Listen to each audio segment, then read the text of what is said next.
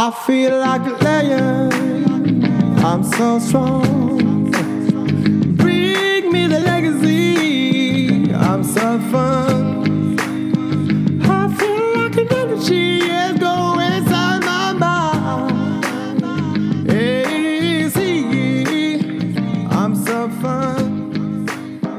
Ok, bienvenidos al episodio 13 del podcast La Revolución de las Startups, producido por Founderlist y Magma Partners. Hoy tengo una invitada que se llama Juliana Villalba. Ella es colombiana, tiene una historia súper interesante. Eh, los detalles, ella va a entrar en ellos, pero me parece relevante contar que ella es empresaria, ha fundado más de dos empresas, ahora tiene una startup que se llama Reustec, de la que vamos a hablar más adelante y tiene un background bien interesante porque viene del mundo corporativo, trabajó en grandes corporaciones en Colombia como Belcorp, como Hewlett Packard, luego y fue una de las pioneras en todo el tema de innovación con el sector público, hasta llegar hoy en día a ser fundadora de una empresa que innova en toda la parte de los eventos. Entonces, eh, súper contenta de recibirte, Juliana, bienvenida a este espacio. Gracias, feliz de estar aquí también compartiendo un poquito de mi historia. ¿Tú dónde estás ahora? En Bogotá, en este momento estoy en Bogotá. Ok, bueno Juli, cuéntanos quién eres tú y brevemente resúmenos cómo llegas hoy a fundar una startup de eventos y aplicaciones y bueno, tecnología, innovación, todo esto. Eh, pues bueno, te cuento, eh, yo nací en Cartagena, en Colombia, eh, siempre he tenido como una curiosidad muy grande por aprender y por hacer cosas nuevas nunca teniendo claro, que yo creo que eso es algo que a uno siempre le dicen como que a veces la gente exitosa es la que tiene claro a dónde quiere llegar. Em, yo nunca he tenido muy claro como hacia dónde quiero llegar, pero sí como que me gusta es estar constantemente aprendiendo y haciendo cosas nuevas y he dejado que la vida me muestre y me lleve hacia estos, hacia estos caminos, ¿no? Como que siento que si en algún momento estoy aburrida o estoy eh, entrando en una zona cómoda, eh, ahí necesito hacer algún cambio importante en mi vida. Entonces un poquito de, mi historia que te, que te contaré ahorita tiene que ver es con eso de cómo he venido teniendo una serie de cambios y de movimientos cuando siento que las cosas se están poniendo como muy eh, en su zona cómoda, como muy tradicionales.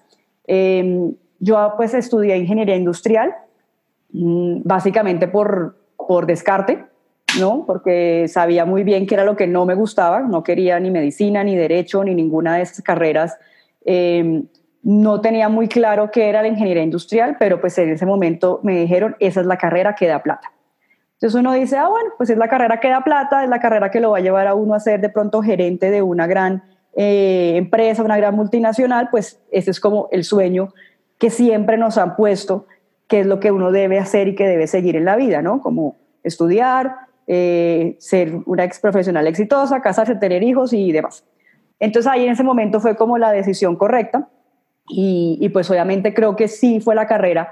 Yo, yo siempre digo como, ah, yo hubiera querido estudiar diseño, pero creo que si hubiera estudiado diseño, no estaría en este momento donde estoy porque la ingeniería industrial sí me llevó realmente a seguir el camino eh, que, debía, que debía seguir, ¿no? Hice mi práctica en Hewlett Packard, entonces pues tuve una súper práctica recién graduada, me quedé trabajando ahí tres años y empecé a estar en el mundo financiero. Entonces aquí va como el primer, el primer momento en el que dije no me siento cómoda porque me empezó a ir muy bien eh, trabajando como analista financiera y también como en la parte administrativa, pero decía, esto no es lo que yo quiero hacer. O sea, si hay algo que, o sea, no sé qué quiero, pero no me gustan los números y no quisiera pasar toda mi vida eh, siendo financiera de una empresa. Entonces, como que muchas veces no era tanto claro lo que yo quisiera, más, pero sí de pronto claro lo que no quisiera. ¿no? Entonces, como sabía que no quería seguir en los números, dije, necesito hacer un cambio, necesito moverme, necesito pasarme a algo completamente diferente antes de que me empiecen a encasillar en que soy del mundo financiero. Entonces ahí empecé a buscar y, pues pasó algo bien interesante y es que em, una amiga me dijo, oye, están buscando gente en Belcor para innovación. Yo ni idea que era innovación, ni idea que era Belcor, pero bueno, me puse a investigar y me pareció una empresa súper interesante del mundo de los cosméticos y dije, bueno, no tengo ni idea qué es innovación, pero me encanta el maquillaje, me encantan los cosméticos, me encantan los perfumes, me encanta todo eso. Entonces, ahí apliqué eh, entré como analista de innovación y me empezó a ir súper bien. Al año ya me habían ascendido a líder, ya después me habían vuelto a ascender. Eh, me empecé a trabajar en la categoría de maquillaje, después pasé a, manejar tratamiento, después pasé a fragancias, después, bueno, tuve un crecimiento súper importante. Eh, y pues ya estaba como entrando en una zona cómoda donde decía, bueno, ya manejo esto, ya conozco de gestión de proyectos, trabajaba con un equipo increíble de químicos, diseñadores, ingenieros, porque era crear todo el producto desde cero, desde concebir el producto, el concepto, crear las fórmulas, hacer las pruebas. Eh, pero pues se empezó a volver ya un poquito más de rutina, de, de, más de lo mismo. Y obviamente, la, el, digamos que la, la carrera de profesional para ascender ahí, pues era cada vez más complicada porque éramos muchos líderes y poquitos gerentes. Entonces como que yo decía, bueno, aquí ya como que me siento un poquito estancada. Em, y ahí eh, pasó algo interesante, bueno, fue que decidí estudiar innovación, que fue otra de, las, de los grandes hitos en mi vida, cuando la innovación realmente no, no era nada aquí en Colombia, eso estamos hablando de hace más de 10 años. Em, y mucha gente cuando salió esa, esa, especialización en innovación me decía, pero ¿para qué va a estudiar eso? Eso es botar la plata, eso no sirve para nada, que es innovación, estudie mercadeo, porque pues obviamente como que siempre vivimos en un mundo donde es mejor irnos por lo tradicional, por lo conocido, por lo que realmente para todo el mundo es algo, algo que, que, que, que funciona, ¿no? Pero pues realmente, entonces definitivamente ahí dije, no, a mí me gusta precisamente si nadie lo está haciendo, si nadie lo está estudiando, debe tener, debo tener más posibilidad de hacer cosas que estudiar lo que todo el mundo estudia, porque voy a seguir encasillándome en ser igual que todo el mundo. Entonces decidí estudiar esa especialización en innovación. Eh, fue súper chévere porque además ahí conocí a mi socio eh, con el que arranqué, digamos, todo mi proceso de emprendimiento y empecé a, a entender que pues realmente esto de la innovación era algo que iba a empezar a transformar las empresas, eh, el Estado, eh, y pues es, yo creo que además el, el hilo que llevó a que empezaran a crearse esos ecosistemas de emprendimiento y de startups, ¿no? Como de, realmente pues la especialización se llamaba innovación y desarrollo de negocios, entonces también tenía mucho que ver con creación de negocios. Entonces, bueno, ahí estudié eso, eh, me sirvió en Belcor para nada, pero después en la vida eh, sí me sirvió para mucho. Bueno, de hecho, sí me sirvió para algo y es que eh, como había hecho esa especialización, yo empecé a hablar de innovación en Belcorp, no me creían mucho, pero les traje uno de los profesores de nosotros de la especialización a que nos hiciera unos talleres y ahí fue donde yo más empecé a aprender sobre innovación, ¿no? Como con eso, ese, eso que yo les llevé.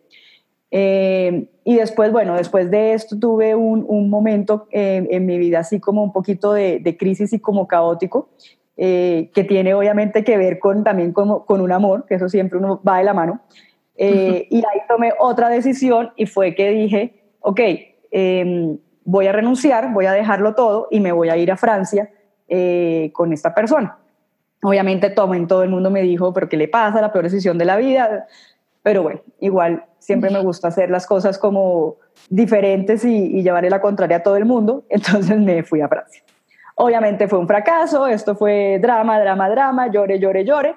Em, pero ahora digo, ese proceso de haberme, de haberme sacado completamente de mi zona cómoda en Berco, porque yo estaba en una zona muy cómoda, o sea, profesionalmente me iba muy bien, eh, ganaba muy bien, y pues realmente mucha de la gente que todavía sigue en Belco, uno dice, pues sí, tiene una vida muy buena, ¿sí? Tiene unos muy buenos salarios, vive muy bien, pero pues yo me hubiera podido quedar en esa vida.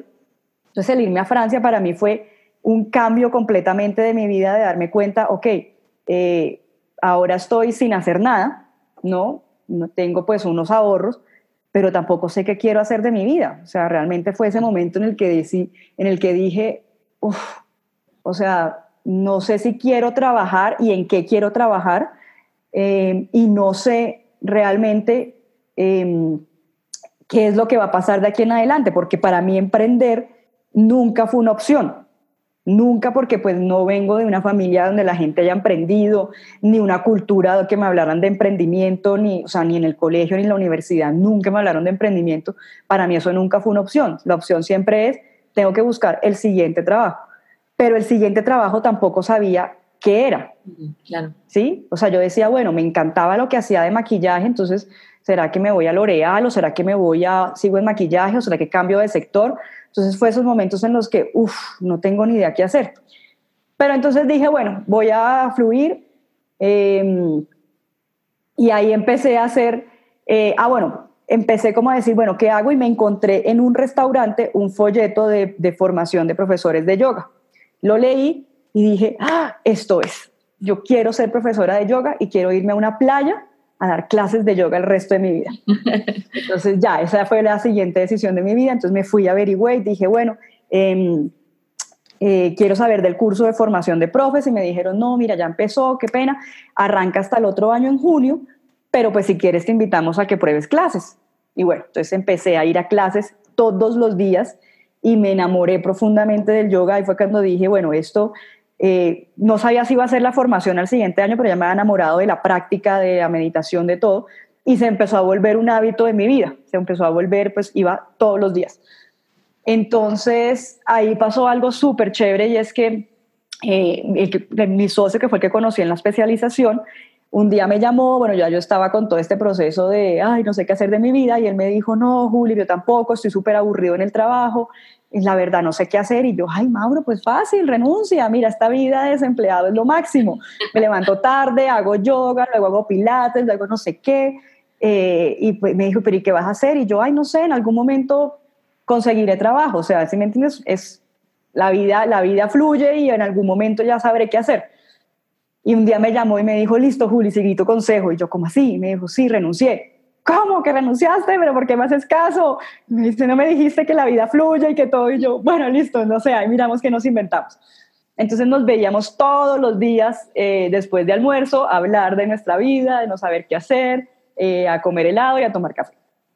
Eh, y en estas, entonces, una amiga que tenía una, una productora, un día me dijo, oye, Juli, no, estamos súper mal en la productora, la competencia cada vez está peor, yo quiero aplicar a unos programas de, internacionalización, pero pues me dicen que tengo que sacar algo nuevo.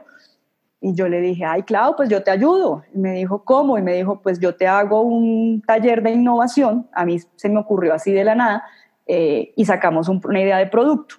Y ella me dijo, pero, pero, ¿cómo así? ¿Eso qué es? Y yo, no, pues tú reúnes a tu gente y yo te hago una sesión y ahí definimos qué producto nuevo sacas. Pero yo se lo dije así como, no me va a poner atención. Y me llama en la noche y me dice, oye Juli, le conté a mi, a mi equipo y me dicen que sí, que nos parece buenísimo, que si puedes venir mañana a hacerlo. Y yo, ¿qué? Ok, entonces me senté esa noche a investigar y yo, bueno, ¿cómo hago un taller? ¿Qué hago? Pues un poquito lo que había aprendido en la especialización, lo que había tenido como en Belcorp de este profesor de la universidad que yo había llevado y me senté y organicé, listo. Entonces, esa tarde igual nos dimos con Mauro a nuestras dos de la tarde a tomar nuestro heladito y cafecito. Y le dije, oye, Mauro, mira, me voy a ver con Claudia ahorita, que me dijo que quería hacer una cosa de innovación, ¿por qué no vienes conmigo? Y me dijo, ah, bueno, Juli, listo, chévere, no tengo nada que hacer. Entonces nos fuimos, hicimos el taller, sacamos de ahí una idea muy chévere que al final ella pudo llevar a su, a su programa de, internacionalización en Perú. Eh, y bueno, y luego de ahí salimos y me dice Mauro, bueno, como yo te acompañé a, a esto, ahora tú acompáñame a un evento en la noche donde una amiga que tengo pereza de ir solo. Y yo, ah, bueno, está bien. Entonces nos fuimos y ahí conocimos a otro amigo que también fue quien nos dio la idea eh, y me dijo, bueno, ¿y tú qué haces? Y yo, ah, sí, felizmente desempleada. Y obviamente eso en esta cultura es es terrible, o sea, como así que estás desempleada? Y yo, pues sí, estoy en un periodo sabático, no peor, o sea, como así que no estás haciendo nada de tu vida? Y yo, pues es que a veces es, está bien uno no saber qué quiere, ¿no? Para poderse encontrar. Entonces, bueno, a él le pareció terrible todo esto, pero al final nos dijo, pero ¿y, en qué estaban? Entonces, no, estábamos haciendo un taller de innovación. Ay, ¿eso qué es? Y le conté. Entonces me dijo, ah, eso está chévere, mi jefe le podría interesar, ¿por qué no hacen un una presentación y yo se la muestro. Él nos quería era dar la mano a los pobres amigos desempleados, vaciados, que no tenían nada que hacer. Entonces, pero eso fue una motivación para que con Mauro dijéramos, ok, entonces reunámonos todas las tardes, ya no a, a comer helado, ya a tomar café, sino a pensar qué le proponemos a este señor, cómo hacemos una presentación, qué le llevamos y qué hacemos. Y ahí en el camino, entonces, obviamente lo que empezamos fue a, a, probar diferentes eh, presentaciones y cosas y se las mostrábamos a él y él nos decía, no, me parece bien, pero no si están hablando de creatividad no está muy creativo. Entonces yo seguía investigando cómo hacerlo más creativo y ahí me empecé a meter como en ese mundo y también de ser muy autodidacta, o sea, realmente es todo el tiempo uno creo que las cosas uno las puede aprender solo si le, si le gusta y si tiene como las ganas de hacerlo. O sea, para mí eso era algo nuevo, entonces todo el tiempo decía, bueno, investiguemos y todo. Y ahí en el camino, pues mi socio se fue al, sitio donde trabajaba antes y le dijeron, eh, bueno, ¿y usted qué está haciendo? ¿Viene a pedir trabajo otra vez? Y él dijo, no, yo monté una empresa de innovación. Esto era mentira, no había ninguna empresa.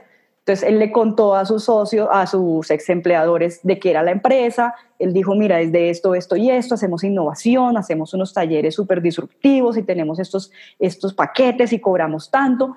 El caso fue que ellos no entendieron muy bien cómo era que nosotros cobramos el modelo de negocio, ellos pensaron que era más caro de lo que nosotros estábamos diciendo y él dijo, pues aquí aprovecho. O sea, si ellos están realmente interesados y me quieren pagar más, pues que me paguen más. Y entonces se inventó que me iba a llamar para ver si yo aprobaba el descuento. Entonces, eh, según él, yo dije que sí. Y, y, nos dijeron, listo, Mauro, necesitamos una propuesta para el martes porque el lunes era feriado en Colombia y esto era un viernes. Entonces él me llamó y me dijo, Juli, necesito, eh, acabo de vender algo, no sé qué, si te interesa avísame eh, y nos sentamos este fin de semana a trabajar. Y yo, obvio que me interesa, me bajé del carro donde iba ya de paseo el fin de semana y nos pasamos todo el fin de semana, creo que es la vez que más he trasnochado en mi vida. Todo el fin de semana leyendo, investigando. Teníamos que hacer un taller para 60 personas de 8 horas, nunca lo habíamos hecho yo decía, ¿cómo tenemos ocho horas cautiva a 60 personas? O sea, que no se nos aburran, que trabajen, de qué vamos a hablar. O sea, yo había hecho exposiciones de producto ante la marca, pero era cuando trabajaba en Belcor, pero eran una hora, dos horas, no ocho horas uno pararse a hablar.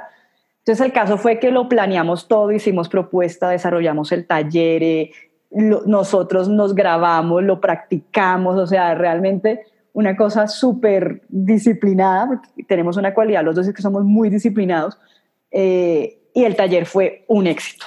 O sea, después de las ocho horas la gente quedó feliz, eh, salieron unas cosas increíbles que, que, la entidad implementó, era una entidad capital mixto, medio público-privada, eh, y entonces fue increíble, cerramos el año, nos pagaron la mitad de la plata para ti, la mitad de la plata para mí. Feliz Navidad, feliz año, nos vemos en enero. Ya, ya, bien.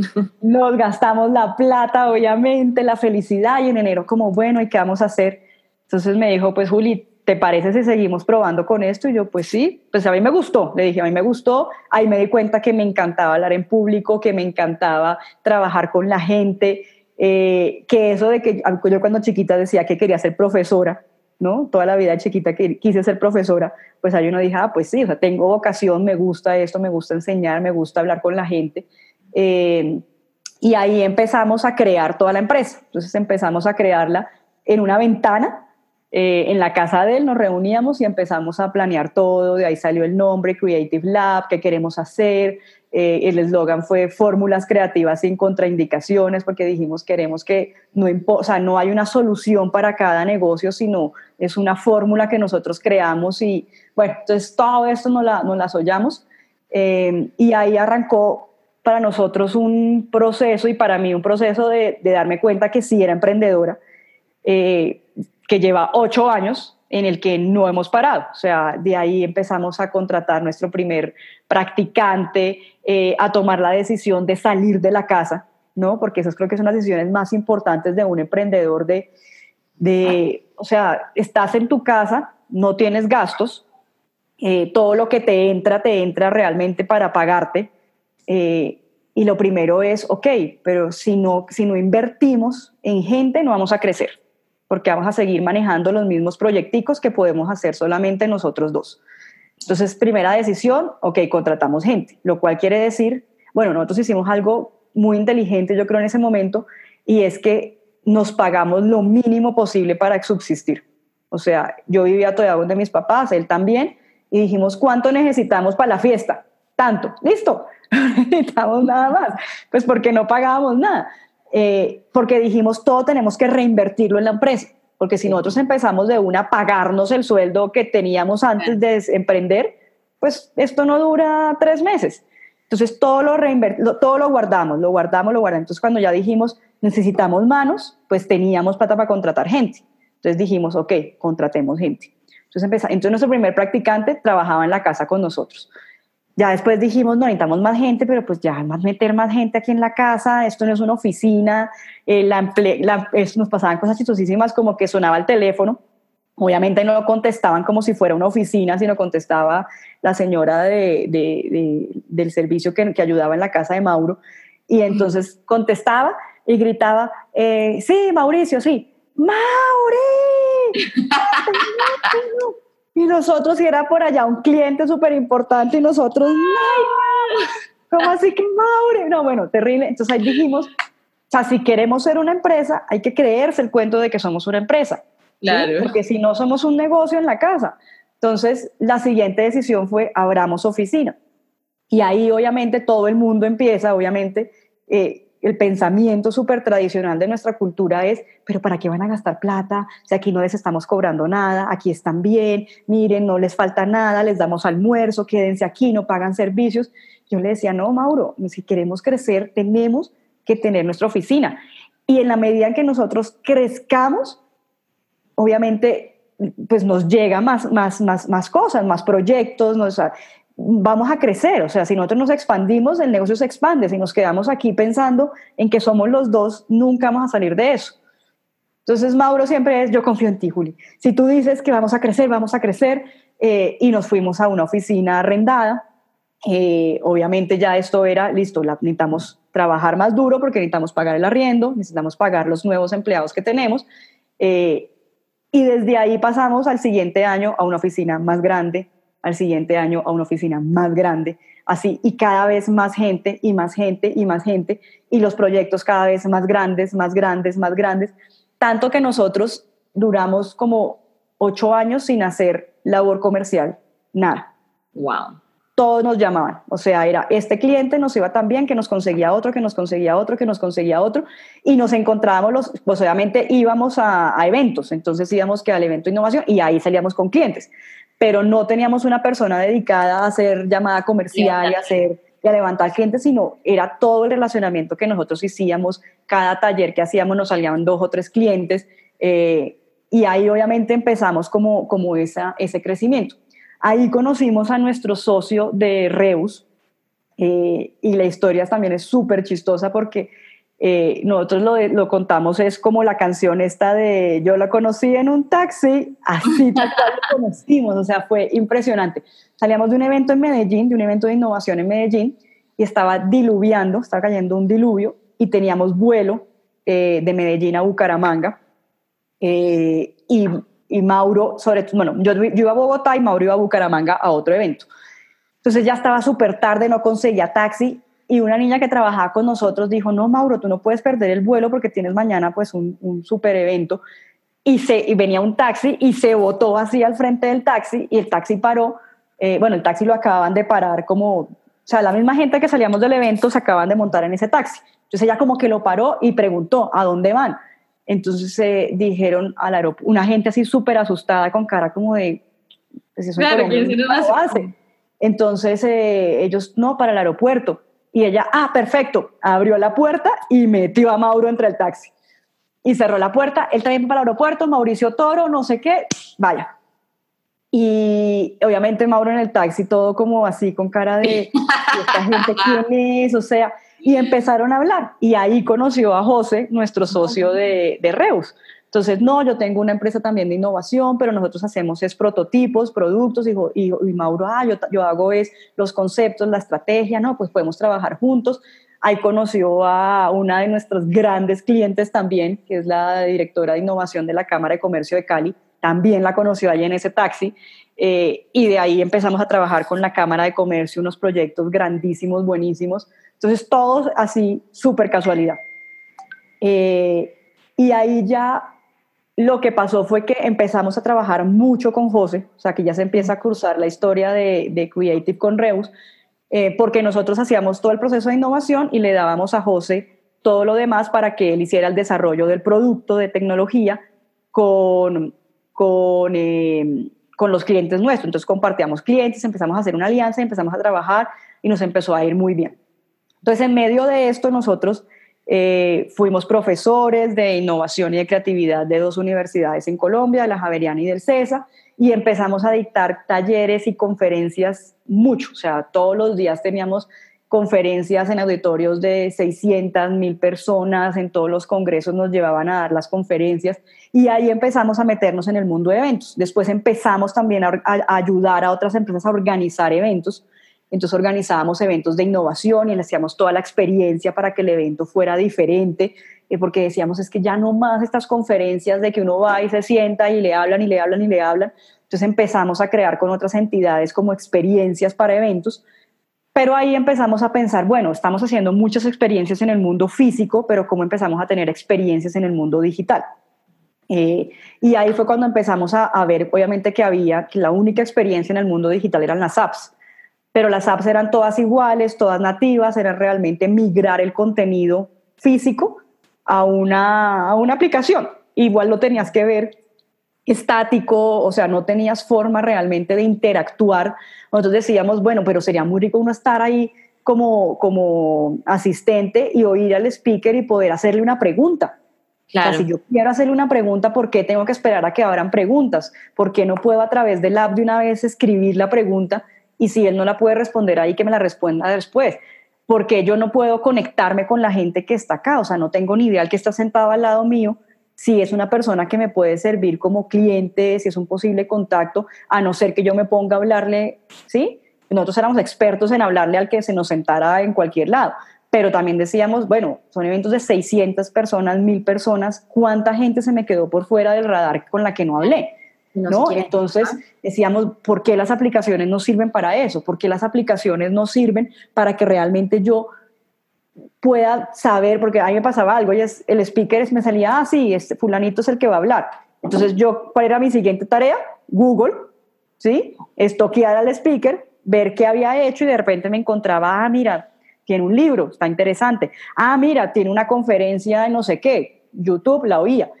Pero no me daban contenido del speaker ahí. Entonces yo decía, ¿por qué no me dicen de una vez, ese es el speaker, esos son todos los recursos que él tiene, yo te hago la estoqueada por ti eh, y de paso el señor tiene un libro porque yo no lo puedo comprar, ¿sí? O sea, me toca después salir a Amazon y entonces saber cómo lo consigo. Entonces se volvía es que el evento era una experiencia unidireccional, ¿sí? Lo que, las, lo que la conferencia te daba, pero realmente tú como asistente no podías interactuar en nada. Entonces eso era como lo que nosotros empezamos a identificar desde el punto de vista de ser asistentes. Y cuando éramos nosotros los que organizábamos el evento, empezamos a, darnos cuenta de eso. O sea, yo qué oportunidades estoy perdiendo. Yo no sé quién es la gente que vino. ¿Cuál es, la, ¿Cuál es la data que yo estoy sacando realmente de los asistentes? Más allá de que tengo un correo, un teléfono o un nombre. Pero eso no me sirve para nada. Yo no sé si esta gente se conectó, si esta gente realmente le gustó, porque no pude hacer una encuesta en tiempo real, no pude preguntarle si realmente se enganchó no pude, no pude saber realmente cuáles eran sus intereses, por qué vinieron, por qué no vinieron. Eh, entonces empezamos a cuestionarnos todo esto. Pero, y entonces dijimos, listo, somos expertos en, innovar y en crear producto. ¿Cómo creamos un producto que realmente se diferencie de lo que hay en el mercado? Pero no queríamos que ese producto fue, siguiera siendo una aplicación nativa, porque sabíamos que no descargábamos las, o sea, yo siempre iba a los eventos y hay que descargar la aplicación. Ah, no, o sea, ¿para qué la descargo? ¿Sí? Si realmente no la voy a usar. Eh, entonces ahí pasó otra de las grandes casualidades eh, de, la vida y es, estaba José, mi, pues ahí todavía no éramos socios, pero el que ahora es mi socio en Reus, en un matrimonio en Luisiana. Y estaba en un bar aburridísimo ahí porque ya estaban en despedida de soltera de la, de la prima de la esposa y hoy estaba ahí solo. Se estaba tomando un whisky en un bar en Luisiana y se puso a hablar con el que estaba al lado. Y resulta que el personaje que estaba al lado era el vicepresidente de Google Maps. Eh, entonces, bueno, ¿tú qué haces aquí? No, en un matrimonio. Él también iba al matrimonio. Eh, entonces, entonces le dijo, ¿y tú qué haces? Y José le dijo, tengo una empresa de prototipo y tengo una startup de eventos. Ahí no existía ninguna startup de eventos. especialistas todos en decir mentiras, creernos las mentiras y hacer la realidad. Entonces, entonces él le dijo, sí, mira, tengo esta idea, pero, no, pero lo que pasa es que yo no quiero que sea una aplicación nativa, yo quiero que sea algo diferente. Y él le dijo, pues, ¿sabes qué? Yo te puedo ayudar. Y entonces José le dijo, ¿por qué? Y le dijo, pues primero porque soy el vicepresidente de Google Maps y segundo porque en Google estamos desarrollando una nueva tecnología que se llama Progressive Web App, que no ha salido al mercado, que apenas estamos probando, pero básicamente lo que hace es esto, esto, esto, esto y esto. Y José como, no puede ser. Y enseguida nos escribe, ya tengo la solución para el producto, estoy, sentada con, estoy sentado con el de Google Maps y nosotros, ay, qué, sí, tan lindo. Eh, no, creíamos que, realmente pues en un bar ese señor realmente se fuera a comprometer a darnos todo el training a nuestros desarrolladores y sí fue así, realmente nos ayudaron con toda la tecnología, nos, eh, yo creo que nuestro sitio sabe más de esa tecnología que mucha gente de Google porque pues él la conoce desde el principio, se volvió un desarrollador, un monstruo en temas de Progressive Web Apps. Eh, y ahí arrancamos, entonces arrancamos probando, probando, probando y ese fue como nuestro primer gran diferenciador, ¿no? Como que íbamos a donde nuestros clientes y decíamos, ah, ¿usted quiere una aplicación? Sí, pues le tengo esta, que no tiene que hacerla, no es nativa, no se descarga, pero era el producto mínimo viable, ¿no? O sea, te servía para manejar contenidos y ya, la agenda, el speaker, pero tenías la posibilidad de no tener que descargarlo, hacer actualizaciones en tiempo real, que eso por lo menos en Colombia es, funciona muchísimo, como todo empieza tarde. Entonces la agenda dice, arrancamos a las 8, son las 9 y no han arrancado, entonces ya toda la gente se corre. Nosotros les decíamos, tú puedes cambiarla de una y la gente no se da cuenta que estás atrasado. Incluso puedes volver a organizar tus tiempos no, qué maravilla, el speaker que no llegó. Ay, entonces ahora quedó en el line-up una persona que no vino. Lo puedes actualizar en tiempo real y la gente no se da cuenta. Entonces, esto empezó obviamente a ser súper atractivo y ahí nos empezaron a contratar los grandes organizadores de eventos de, Colombia. Eh, y esto hizo también que se fijara en nosotros eh, la vivienda, que es un banco aquí muy grande que, le, que ayuda a startups también como este proceso de aceleración, porque él cuando vio esto nos dijo, a mí me parece que esto está muy interesante, esto podría funcionar en clubes sociales, que el, que el club maneje toda la información del club y que de pronto la gente pueda interactuar con la información del club, reservar la cancha, reservar tal cosa. Y nosotros, pues sí, o sea, la tecnología sirve para eso. Entonces empezamos a desarrollar la versión para clubes, muy de la mano con la vivienda, y obviamente a ellos les interesó, y después nos dijo, es un banco, bueno, ¿y cómo hacemos a mover plata a través del app? Y nosotros, hmm, buena, buena idea, déjanos pensar cómo movemos plata a través del app. Entonces dijimos, listo, si yo ya estoy cargando contenidos, puedo cargar no solamente contenidos, sino puedo cargar productos o puedo cargar servicios. Entonces volvimos al ejemplo que yo les decía, porque yo no puedo comprar el libro del speaker en el evento. Entonces, claro, obviamente, en todos estos eventos hay un montón de contenidos, que de productos que se pueden cargar, que pueden ser el libro del speaker, que puede ser compre el café, compre el almuerzo, que puede ser eh, haga el upgrade de la boleta. Y dijimos, pues esto puede ser como la aerolínea, o sea, tú pagaste, pero si te quieres sentar en la silla de adelante, pagas más, pero si después quieres conocer al speaker, pagas más, pero si quieres hacer un networking, con la gente súper top que vino al evento, pues pagas más, ¿no? Y ahí fue cuando empezamos a pensar en el concepto de si las aerolíneas lo hacen, ¿no? Viven de esos ancillary revenues, porque un evento no. Entonces empezamos como a, combinar todo esto y le dijimos a la vivienda, sí, podemos hacer transacciones y en los clubes aún más, porque en un club social tú puedes pagar todo lo que consumes en el club por el app. Puedes pagar el CADI, puedes pagar la reserva de la cancha, puedes pagar el almuerzo, puedes pagar la boleta de la fiesta de fin de año, del bingo. Entonces, obviamente aquí dijimos, esto es una oportunidad muy grande que nadie está haciendo. Y ahí empezamos a desarrollar de la mano de la vivienda todo el tema de pasarela de pagos, empezamos a meternos en ese mundo que no teníamos ni idea, eh, pero afortunadamente lo pudimos manejar de la mano con ellos. Entonces, eh, esto digamos que fue algo súper interesante para nosotros empezar a explorar y a diferenciarnos de la competencia que solamente manejaban contenidos todo el tiempo, ¿sí? Eh, y eran aplicaciones estáticas. Y ahí fue cuando dijimos, bueno, pero ¿cómo hacemos para que esto sea mucho más personalizado y segmentado? que no sea simplemente eh, que a todo el mundo le llegue la misma información. Entonces, volvimos a seguir investigando y aquí fue cuando dijimos, pues tecnologías emergentes, inteligencia artificial.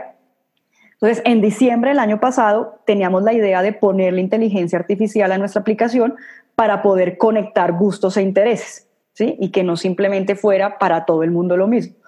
Entonces ahí empezamos a aplicar, dijimos, aquí sí necesitamos plata. Hasta este punto todo lo habíamos manejado eh, con nuestros fools, family and friends y nosotros mismos como inversionistas de la startup. Nosotros le habíamos puesto una inversión entre los socios eh, y todo lo veníamos manejando eh, en paralelo. O sea, seguíamos con la otra empresa y estábamos probando, Rebus era nuestro prototipo que piloteábamos, teníamos nuestro producto mínimo viable, funcionaba, contratamos una persona comercial que simplemente cerraba negocios, porque nosotros como estábamos ya conectados con todo este mundo de los eventos, le, conseguíamos el contacto y él cerraba el negocio. ¿sí? Y así funcionamos un año, ¿sí? con unas ventas muy buenas, eh, pero cero proyección de crecimiento. Luego dijimos en diciembre, bueno, si queremos realmente eh, crecer, aquí ya necesitamos capital, necesitamos inversión más allá de la nuestra porque no podemos seguirle metiendo plata en nuestro bolsillo. Eh, entonces empezamos a aplicar a programas de aceleración. Eh, aplicamos yo creo que a todos los que existen en, en el mundo. Y ya cuando estábamos a punto de decir, bueno, como que esta idea no es buena porque nadie nos acepta, nos aceptaron en Quake eh, Capital en Nueva York.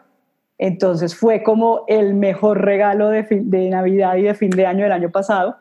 Me acuerdo que yo estaba en Cuba, entonces no había internet, no había señal. En algún momento me conecté eh, y tenía 300 mensajes y llamadas perdidas de todos ellos y yo, pero ¿qué pasó? O sea, ¿qué, qué, qué pasó con las empresas? ¿Por qué me llaman tanto? Y me dijeron, ¿por qué nos ganamos un programa de aceleración en Nueva York? Nos vamos para Nueva York, pero necesitamos tu, tu aprobación. Necesitamos saber si estás de acuerdo, si no estás de acuerdo, porque nos va a tocar viajar. Y yo, pero pues claro que estoy de acuerdo. O sea, entonces ahí arrancamos todo el proceso. Y este año empezamos en, en febrero, realmente fue que viajamos a Nueva York tuvimos nuestro programa de aceleración tres meses y esto fue meternos en este mundo de las startups que para mí era súper desconocido. O sea, yo no sabía lo que era un fondo de inversión, no sabía lo que era una nota convertible, no sabía lo que era, mejor dicho, nada. Y fuera de eso, todo en inglés, entonces todo tres veces más marcial. Pero ahí empezamos, ¿no? Como a aprender en el camino, a relacionarnos, a tener un montón de aprendizajes súper interesantes. Y realmente ellos nos escogieron es por la idea de que le íbamos a poner inteligencia artificial a la solución. Pero la condición que nos pusieron es, tienen tres meses, que es lo que dura el programa, para desarrollarlo. Tiene que estar listo en tres meses. Eh, y así fue, en tres meses estuvo listo. Obviamente nuestro equipo de tecnología no durmió en tres meses, no supo lo que era ver la luz del día en tres meses, porque teníamos unos hitos súper exigentes de que el producto tenía que estar listo al final de los tres meses. Y teníamos otra, también unos KPIs de ventas súper fuertes que todo el equipo comercial estaba volcado a eso, de abrir países, de conseguir alianzas, de mostrar realmente eh, en Nueva York que esta empresa colombiana pues sí tenía proyección de crecimiento y que sí era lo que les habíamos dicho, ¿no? Nuevamente la mentira que nos creímos, pero que la hicimos realidad. Entonces, em, lo desarrollamos todo, terminamos el programa de aceleración, nos fue súper bien, eh, cumplimos todos nuestros, nuestros hitos. Eh, y ahí, pues obviamente lo que hicimos fue, nos estuvimos un tiempo en Nueva York, dijimos, bueno, realmente quedarse en Estados Unidos es muy costoso, más cuando uno tiene la mayoría de sus clientes en Latinoamérica y el equipo y todo, eh, decidimos devolvernos a Latinoamérica para seguir buscando inversión desde acá. Y ahí en el, en el proceso fuimos preseleccionados en Plug and Play eh, para, la, para el, el batch de Travel and Hospitality. Entonces fuimos a San Francisco a dar pitch, a presentarnos allá. Eh, no quedamos seleccionados básicamente porque por nosotros en ese momento no estábamos muy enfocados al tema de, de, travel, eh, estamos más enfocados al evento, pero pues obviamente como que quedamos con un montón de conexiones en, en, San Francisco, nos reunimos con fondos de inversión allá, luego nos ganamos el programa de aceleración de Google Launchpad en Latinoamérica, la primera versión que hicimos. Eh, ese lo, lo terminamos ahorita en octubre, hace un mes, también fue un programa increíble con Google. Eh, Fuimos preseleccionados este año a dos categorías de los Event Technology Awards, que son como los Óscares de los premios de, tecnología en eventos.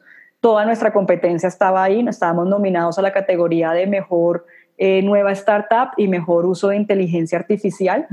Eh, y pues digamos que este año ha tenido un, crecimiento súper importante eh, con todos estos programas de aceleración. Empezamos a levantar pues ya nuestra ronda SIT de capital, entonces ahí fue cuando conocimos a Nate y Magma pues se hizo parte de nuestros, o hace parte de nuestros inversionistas. Eh, Quake volvió a invertir en nosotros después de haber sido también nuestros aceleradores. Ellos decidieron invertir en esta ronda en nosotros también porque pues creen mucho en el producto. Eh, y pues estamos ahorita ya en negociaciones con, con Angel Ventures en Lima. También me gané este año, eh, fui finalista del We Exchange, el programa de de emprendimiento de mujeres eh, para el Pitch Competition que fue este año en Lima, entonces también estuvimos allá dando el pitch en Lima, eh, digamos que fomentando el emprendimiento femenino y mucho más en las carreras STEM.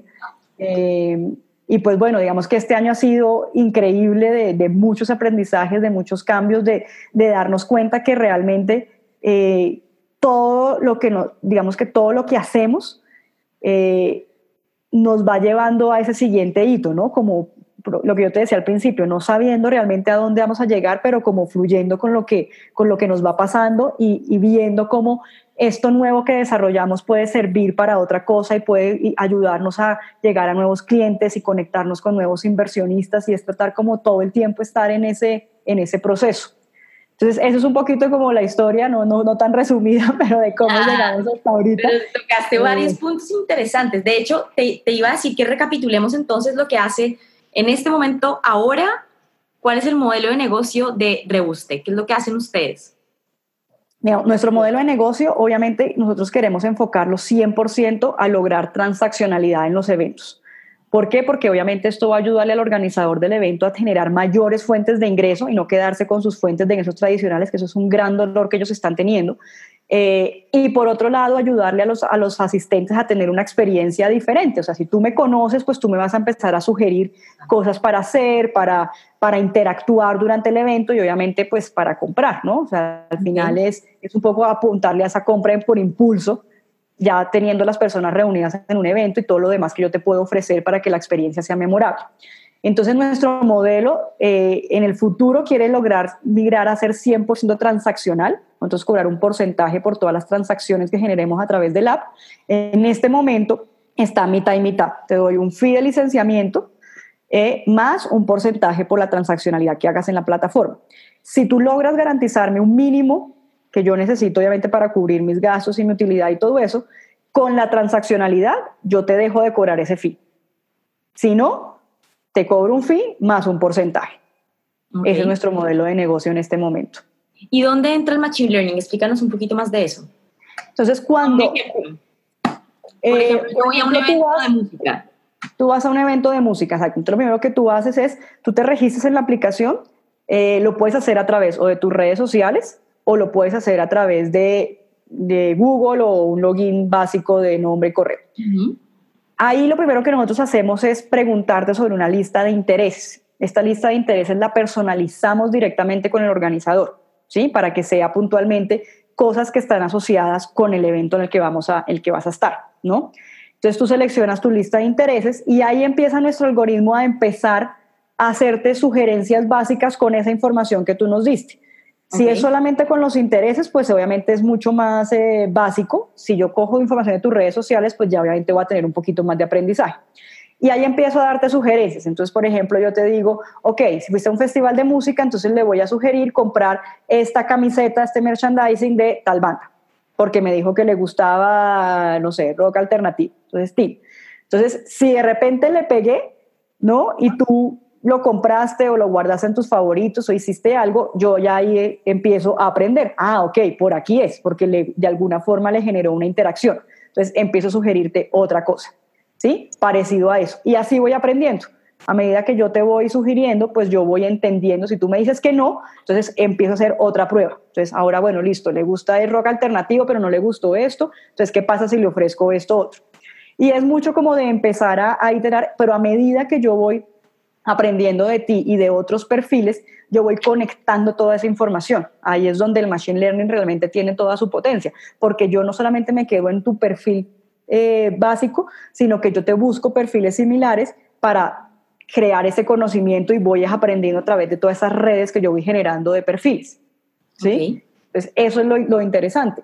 Y obviamente por eso es que nuestros clientes no son los organizadores de evento one time, porque yo no alcanzo a generar suficiente información para aprender, sino yo quiero un, un, cliente que sea organizadores de eventos masivos, eh, o sea, que hagan más de 12 eventos al año, porque por cada evento que yo hago yo me voy volviendo más preciso, yo me voy volviendo más eficiente, ¿sí? Y te garantizo que los porcentajes de transaccionalidad van a ir incrementando.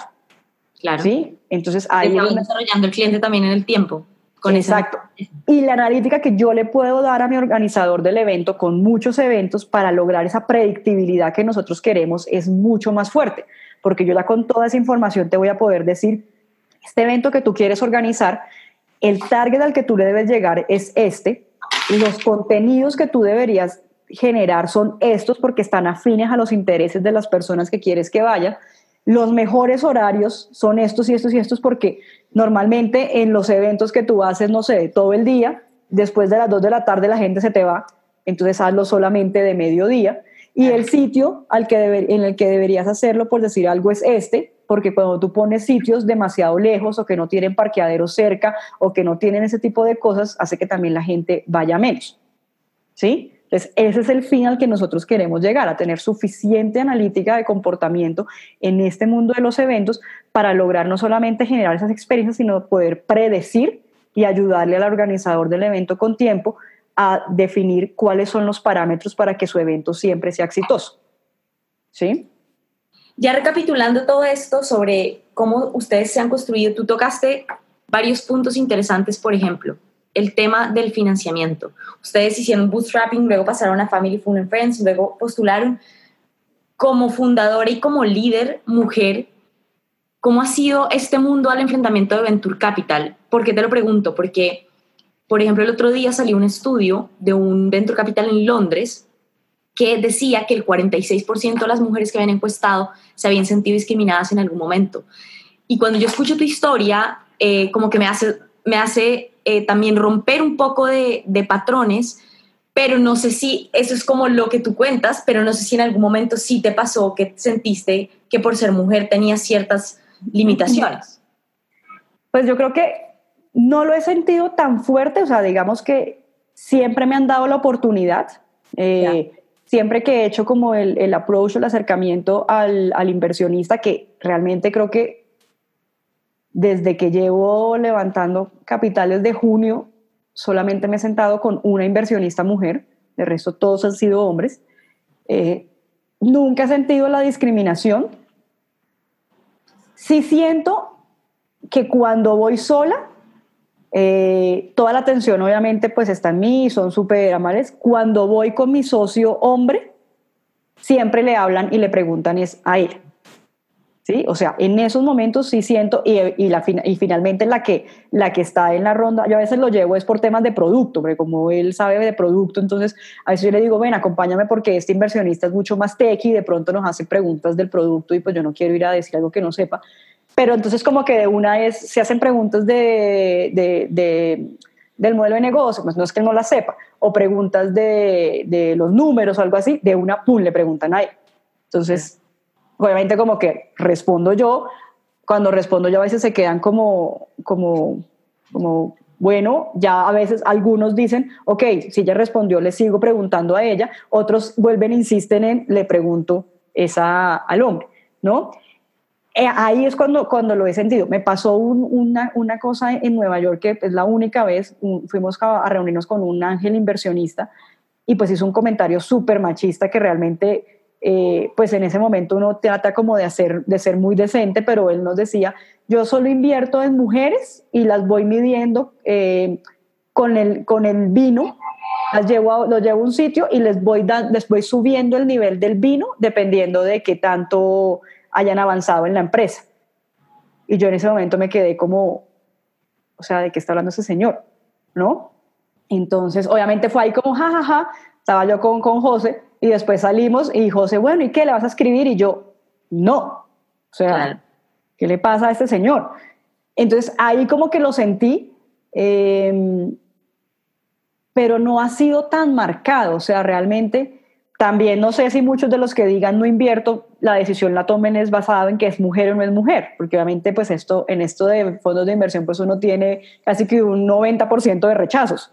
¿No? Entonces uno no sabe también, no tengo forma de medirlo si los rechazos han sido por ser mujer o por no ser mujer. Hablando de eh, esos... Ah, sí. Dale, dale. Que hablando de esos rechazos, tú dijiste, nos habían rechazado muchos, muchos hasta que los aceptaron en esta aceleradora en Nueva York. ¿Qué, ¿Por qué crees, o sea, y también mencionaste el tema de la idea del Machine Learning, ¿por qué no calzaron en muchas de las aceleradoras a las que postularon y finalmente esta? ¿Qué aprendizajes tienes de, ese, de, de todos esos acercamientos que tuviste y que no, que no tuvieron resultado?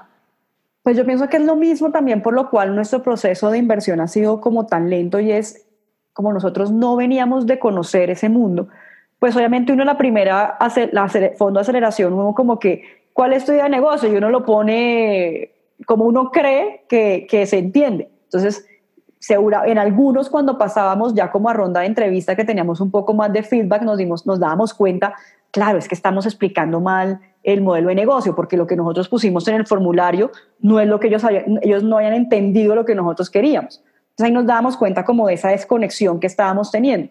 Entonces, creo que esto es puras iteraciones, o sea, más allá de que fueron 10 rechazos para, para llegar al, al 1, fue 10 iteraciones de cómo no hacerlo hasta que finalmente aprendimos cuál era la palabra clave que había que poner, cómo explicar realmente el modelo de negocio, cómo debíamos eh, explicar qué era el equipo de fundadores, que era, porque obviamente uno lo hace sin ningún, por lo menos nosotros lo veníamos haciendo sin ningún conocimiento, y fue lo mismo con los inversionistas. Pues obviamente para mí era, no, pues es, voy a explicarle mi, mi negocio y, y obviamente al principio había unas preguntas que quedaba uno como, tengo ni idea pero obviamente siempre se hace miedo de, no quiero decir que no sé, porque si digo que no sé de mi negocio, pues es que estoy cerrando la puerta, entonces a veces uno empieza como a improvisar, pero las improvisadas son peor que decir no sé. Entonces, al final todo eso se empieza a volver aprendizajes, ¿no? Y con los fondos de inversión ha sido lo mismo, o sea, seguimos eh, inversionistas que de pronto no invirtieron en nosotros, pero nos dieron muy buen feedback y nos dijeron, miren, eh, la idea es muy buena, pero pues mejoren esto, esto, esto, hagan esto. Entonces ya al siguiente uno ya iba, ¿no? Como, re, ¿cómo se dice esto? Reloaded, ¿no? Como lo tenía cada vez mejorado el discurso. Hasta que después también de mucho alguien me recomendó el libro de Venture Deals, entonces lo compré y lo leí y cuando lo leí fue como, ah, estoy haciendo todo al revés, o sea, ¿no? No estoy pensando como piensa el inversionista, estoy pensando como el emprendedor enamorado de mi idea, ¿sí? Que además me ofende cuando me la critican, ¿sí? Pero tengo que sentarme a entender realmente cuál es lo, qué es lo que le genera valor al inversionista, ¿sí? Y, y cosas que obviamente uno debe omitir, hay cosas que uno sí debe decir, porque a veces uno también peca por decir demasiado o peca por decir muy poquito. Entonces eso se vuelve, es un proceso de negociación, eh, eso es una maestría en negociación, ¿sí? Entonces creo que también esos, esos porcentajes de rechazo no es ni porque la idea sea mala, ni porque nosotros seamos malos, sino porque estábamos aprendiendo en el camino, ¿no? Y obviamente ya cuando sentimos que, que la teníamos más dominada es que se han empezado ya a abrir las puertas, porque ya lo teníamos clarísimo, es cómo vendemos nuestra, cómo vendemos nuestra, nuestra idea, que es no solamente negociación, sino es venta, o sea, es, es todo junto, pero no es vender el producto, o sea, no es lo mismo venderle a un cliente y nosotros estamos vendiendo a los inversionistas como le vendíamos a los clientes. Que tú al cliente sí le tienes que vender con toda la pasión para que te compre. Al inversionista también con toda la pasión, pero obviamente cosas mucho más aterrizadas y concretas y, y, cuál es el... No vendas tanto el sueño, ¿sí? Véndeme es la proyección, el, el, dinero, cómo me vas a generar plata. Eso es lo que a mí me interesa, cómo me vas a generar plata, ¿sí?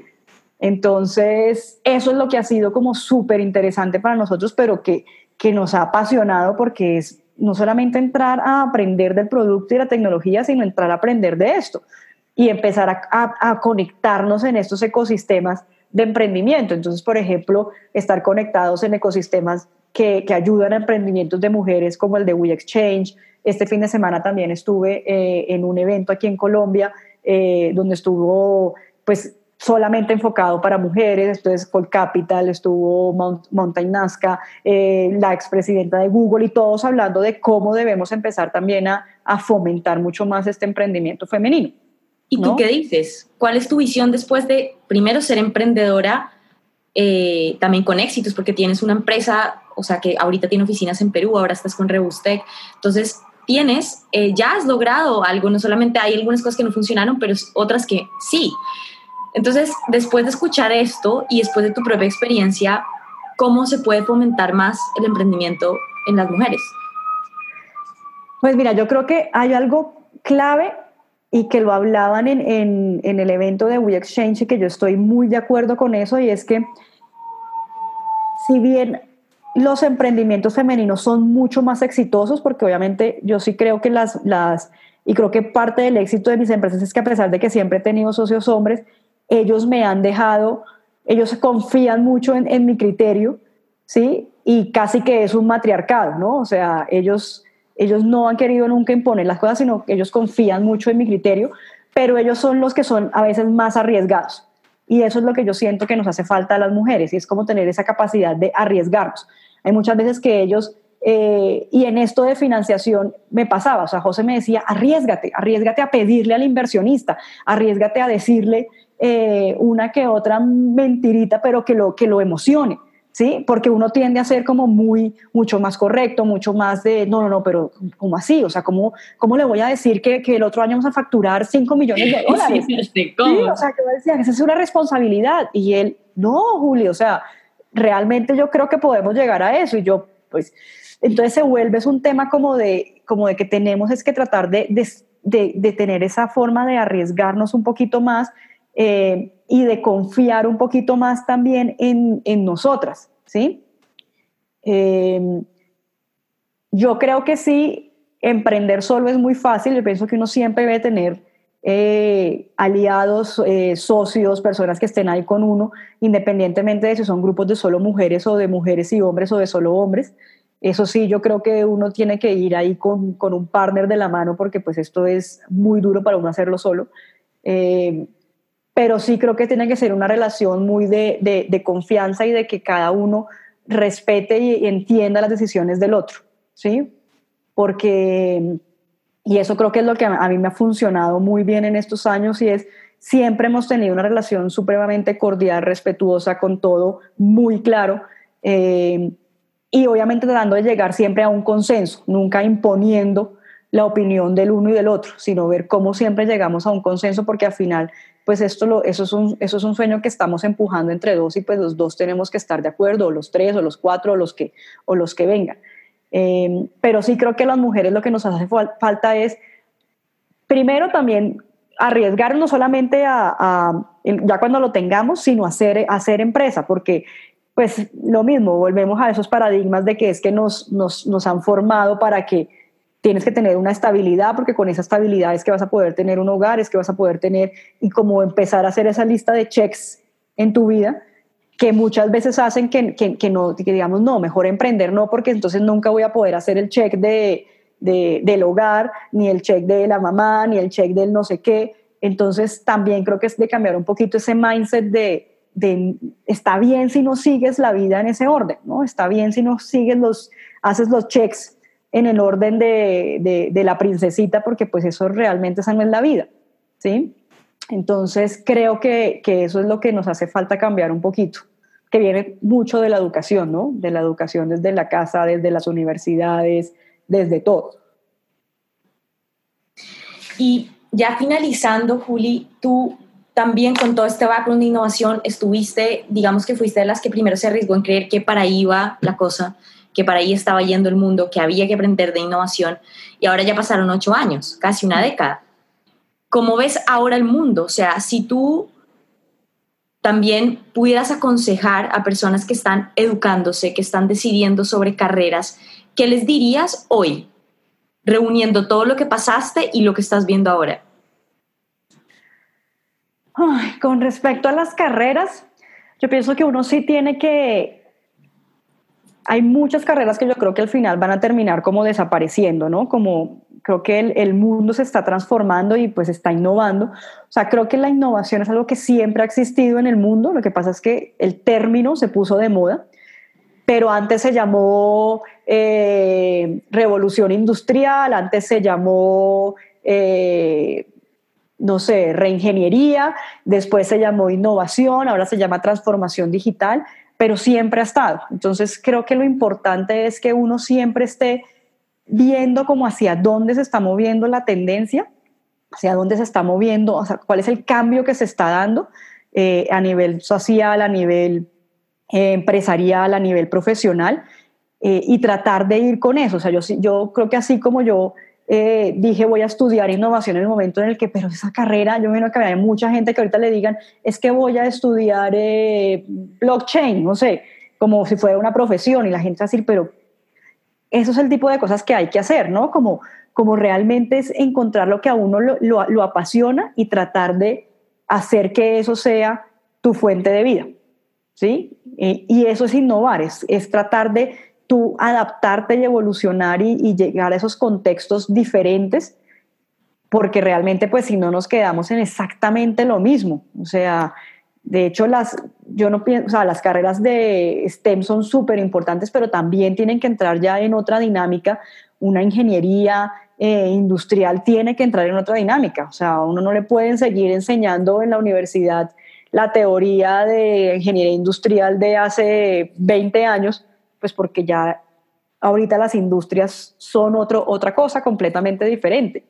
Entonces, creo que es un poquito como eso, ¿no? Como tratar de irse adaptando y la innovación siempre ha estado. O sea, para mí la evolución de la innovación es la evolución del mundo, ¿sí? Y las empresas realmente tienen que llegar a adaptarse también a eso. Y finalmente ya la última pregunta, Juli, ¿cómo has hecho tú para, para qué hábitos tienes que te permiten, digamos, mantener la energía durante todo este camino a emprender que sabemos es bastante demandante. Bueno, así como te contaba, pues yo lo que te decía, soy súper disciplinada, yo creo que eso sí es clave, o sea, yo pienso que la gente a veces dice, no, es que eh, ser exitoso es muy difícil o emprender es muy difícil. No, ser indisciplinado es muy fácil, ¿sí? Lo realmente difícil es ser disciplinado. Yo procuro levantarme muy temprano, a pesar de que odio madrugar con toda mi alma y por eso el fin de semana duermo bastante, pero entre semana trato de mantener esa disciplina de despertarme muy temprano. Lo primero que hago siempre en la mañana es meditar. Eh, obviamente creo que eso es como lo que viene de mi, de, mi amor por, por el yoga y, de lo que, me, y lo que hace parte de mi vida. Eh, hago ejercicio.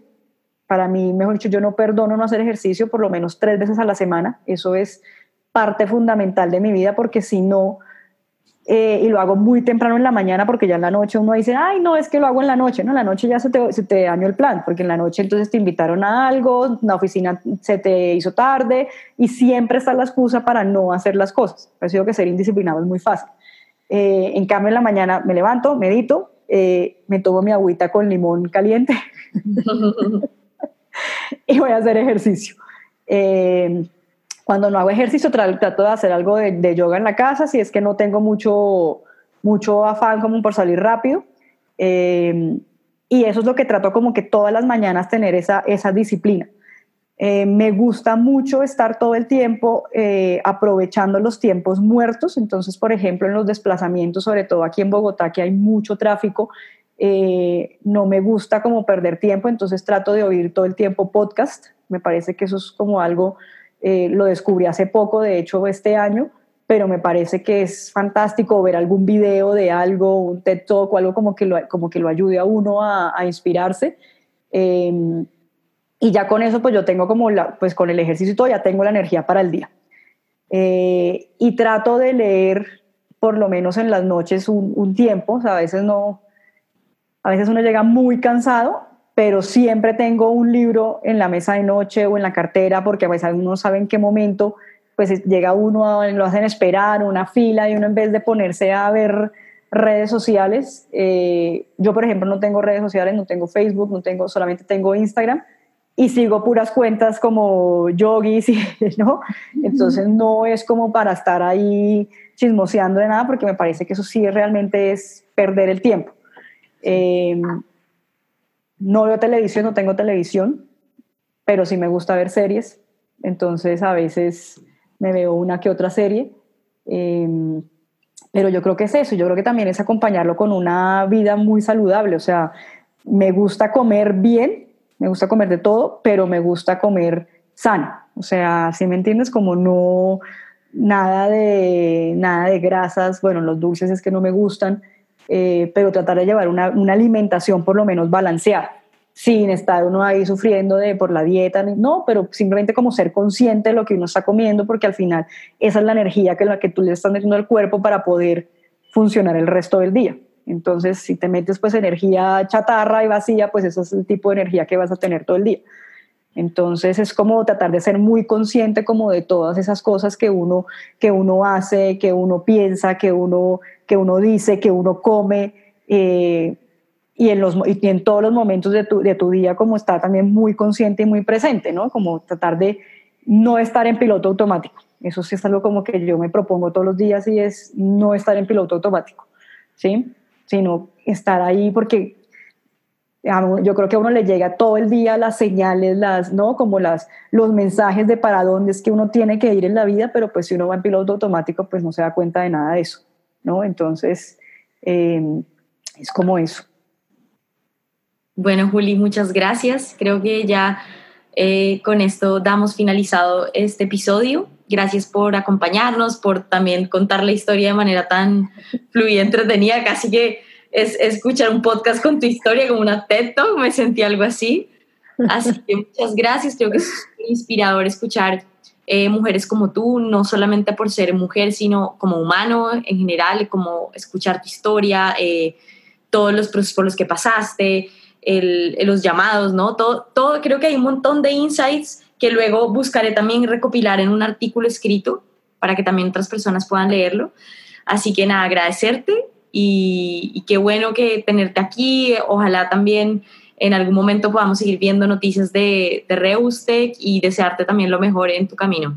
Muchísimas gracias Camila, muchas gracias de verdad y bueno, pues espero realmente que esto ayude también para inspirar a muchas más mujeres y emprendedores en el mundo pues para cumplir sus sueños porque yo creo que este es el camino más gratificante y maravilloso que uno puede tener en la vida. O sea, realmente para mí todos los días es como, yes, qué felicidad. O sea, voy a ver qué hago diferente hoy, qué hago nuevo y, realmente es como también tener la posibilidad de compartir con mucha gente, porque al final pues esas empresas se empiezan a volver la familia de uno y las personas que trabajan son tu familia, entonces creo que no hay nada más gratificante que eso. Así es. Bueno, gracias Juli. Entonces damos por cerrado. Muchas gracias. El apoyo, agradecer a Magma Partners, a Founderlist por la plataforma y nos vemos en un próximo episodio. Hasta pronto. Chao.